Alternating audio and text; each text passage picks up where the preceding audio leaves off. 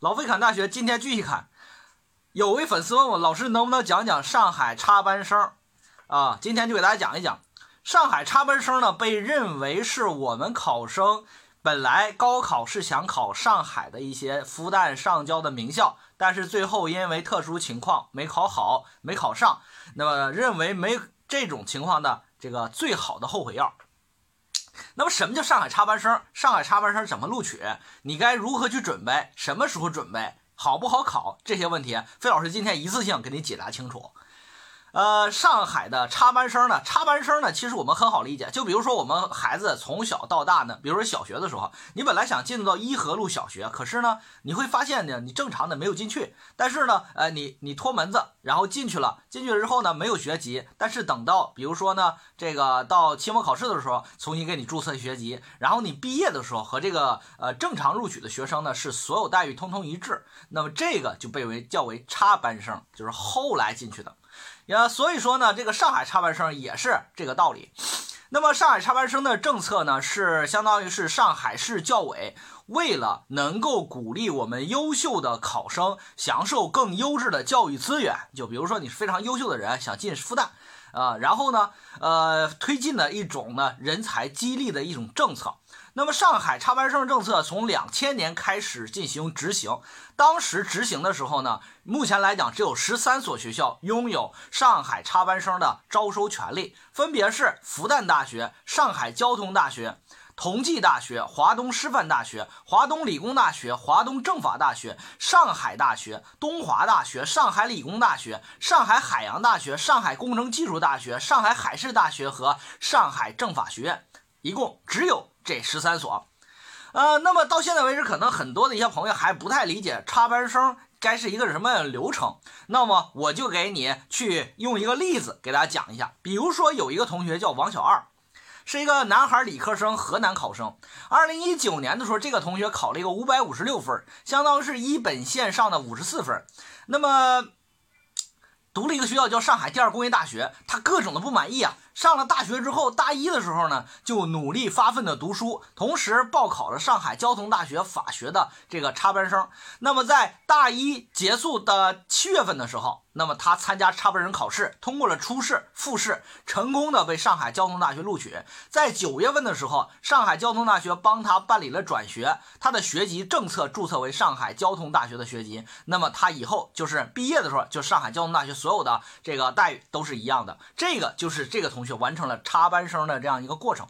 那么在过程当中，大家可以发现呢，到底他采用的是什么样的插班生，什么样的流程？考这个插班生需要具备什么样的条件啊？接下来菲老师给你讲一下。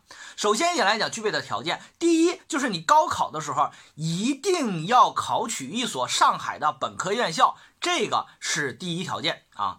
第二一点的话，你只有大一这一年可以考插班生，大二的同学就不允许了啊。这个是这个。第三一点。你想考插班生的话，那么你在大一这一学期的期末成绩必须是合格的，也就是及格以上，才能够考插班生，不能有任何一科有挂科的情况啊。所以说也不能有有任何的这个及这个这个污点的问题啊，比如说跟人打架呀等等这些。所以说这三个条件满足之后，你就可以去报考插班生了。那么插班生录取流程是这样的。大一入学的时候，你就要确定自己要考插班生。那么考插班生的时候呢，你要干嘛呢？准备这个插班生的这个考试。呃，从九月份开始，你就要准备考试。同时，大一这一学期不允许有各种的啥成绩不合格，这是第一点来讲流程。第二流程就是准备初试。准备初试的时候，因为你比如说你考上海交通大学的法学，然后呢，那你就要。看上海交通大学法学，基本上考语文、考法律、考英语，其他的不考啊。每一科一百分那所以说你大一这个九月份到明年的七月份这个过程当中，你就只准备这些课程就可以了。这就准备考试。第三一点的话，就是大一下学期四月份的时候，那基本上呢，要各个院校呢发布招插班生的招生简章。你这个时候呢，要根据招生简章的情况调整自己的目标。比如说，突然你发现你准备的是上海交通大学法学的这个插班生，你可发现呢，这个四月份发布简章的时候，今年上海交通大学法学不招生了。那你这个时候就要及时调整你自己的考取的目标，考取的目标啊。比如说我这个时候换了，我考复旦大学的法学，那也是可以的啊，及时调整。然后呢，同时呢，在网络上报名啊，因为是各个各个各个学校官网的招生的这个官网上报名。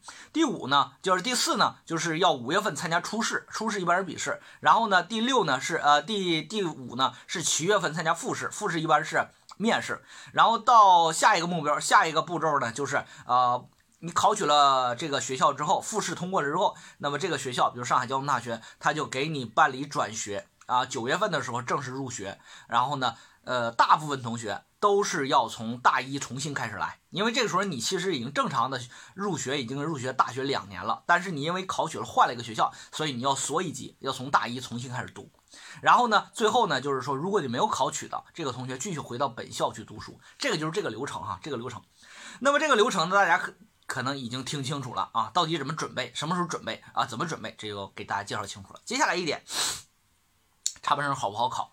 插班生好不好考？我认为呢，要从三个问题开始考虑问题啊。第一个问题就是插班生的报录比有多大，就是啊各个学校招生的人数多不多，报的人数又有多少啊？这个难度比高考如何？因为我们家长和考生最了解高考，比高考如何？这是第一点。第二一点的话就是插班生的考取的考的时候呢，考的内容是什么啊？考的内容是什么？第三一点。这个考试的难度是什么样的？嗯，首先一点来讲，我们说报录比。目前来说，二零二零年的时候呢，呃，我们说一些各个学校的招生人数嘛，啊，复旦大学二零二零年招十五个人，招十五个人，实际录取了二十八个；交通大学上交大招八个人，实际录取了十四个；同济大学招四个人，实际录取了八个；华东师范大学实际要二十六个，但最终录取了四十四个；华东理工大学录了三十个。啊，录了十八个，实际要三十个，但是缩招了。呃，然后呢，这个上海理工大学啊，上海大学要三十，呃，要录了三十一个。东华大学实际呢录了六个啊。华东政法大学实际录了二十六个。上海理工大学实际录了十二个。海事大学实际录了五个人。大家发现其实都不是特别的多，不是特别多。那么这个插班生报录比呢，实际上呢还是比较高的哈。你像复旦大学插生报录比呢达到十六比一，上海交通大学十三比一，同济大学十比一，华东政法大、华东师范大学八比一，东华大学九比一啊。基本上呢你会发现呢，就是啊要十呃上海复旦大学要十六个人，要一个人来了十六个人报，所以说难度还是竞争压力还是比较大的啊。基本上呢是啥呢？高于高考。呃，那个高于考研，低于高考，因为我们河南的高考基本上你要想上这个同分段啊，如果想像想上上海学校，基本上都是二十比一，但是呢，这个可能稍微低一点。然后呢，呃，那个保研呢，基本上的那个考研基本上是三比一，但是这个的话，基本都都是六比一、九比一、十比一，所以说比考研要高。啊，这是第一个点，报录比的问题，所以说还是非常难的哈。我们同学还是要准备好啊。第二一点的话，就是这个考试内容。考试内容的话，呃，插班生考试呢，相当于是换了一个赛道。虽然把它有的人把它认为是第二次高考，就是难度呢像高考一样那么准备那么难，确实你的学习要非常努力啊。然后呢。但是呢，他其实换了一个赛道。什么叫换了一个赛道呢？因为你高考的时候呢，文科就要考什么？呃，政史地，理科就要考物化生。有好多人其实不是特别擅长。但是等到插班生的时候，实际上你考，比如说上海交通大学的法学，你这时候可能你就考语文、法律和英语，这时候就不考这个历史和地理了。这样对于你来说，就相当于换了一个赛道，重新起跑。这对于我们很多考生来说，就相当于很从零开始了。这时候比的就是大家的呃坚持程度和自己的努力程度，还有自己的天赋了。所以说这个时候插班生。相当于换了一个赛道，重新起跑。我觉得这是给大家另外一个非常好的一个机会啊。然后呢，第三一点难点的话，就是呃，我们说的这个插班生考试的时候呢，这个他考的内容呢要不太一样，难易程度不一样。比如说，我们举个例子，复旦大学，复旦大学呢，它的文科考的是英语加上文综，这个文综是谁呢？是文文学、历史和哲学啊，是这个。然后呢，理科呢考的是英语加数学。然后呢，它这个英语考试难度呢是。比考研要难一些，它这个考研难度、考试难度比考研要难一些，基本上达到了雅思水平啊，雅思水平。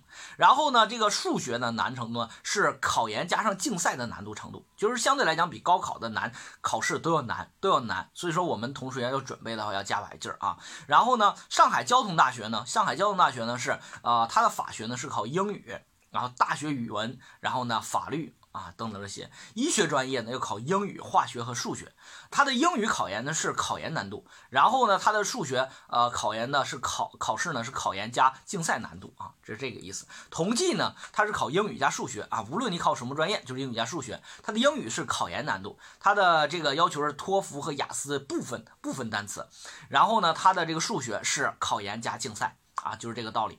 然后呢，在我们目前来这说的话，呃，学校当中啊，基本上呢，呃，插班生都是如此。所以说，同学们到了大学之后，又是重新起跑了。这个一年时间就可以让自己吃到这种后悔药，我觉得还是非常好的啊。这个上海插班生就是这个道理。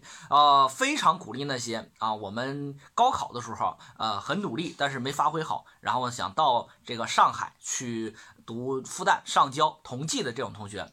在上海的时候呢，继续努力啊，然后到了学校之后继续努力，一年就可以改变自己的命运。所以这插班生一个好的、非常好的政策。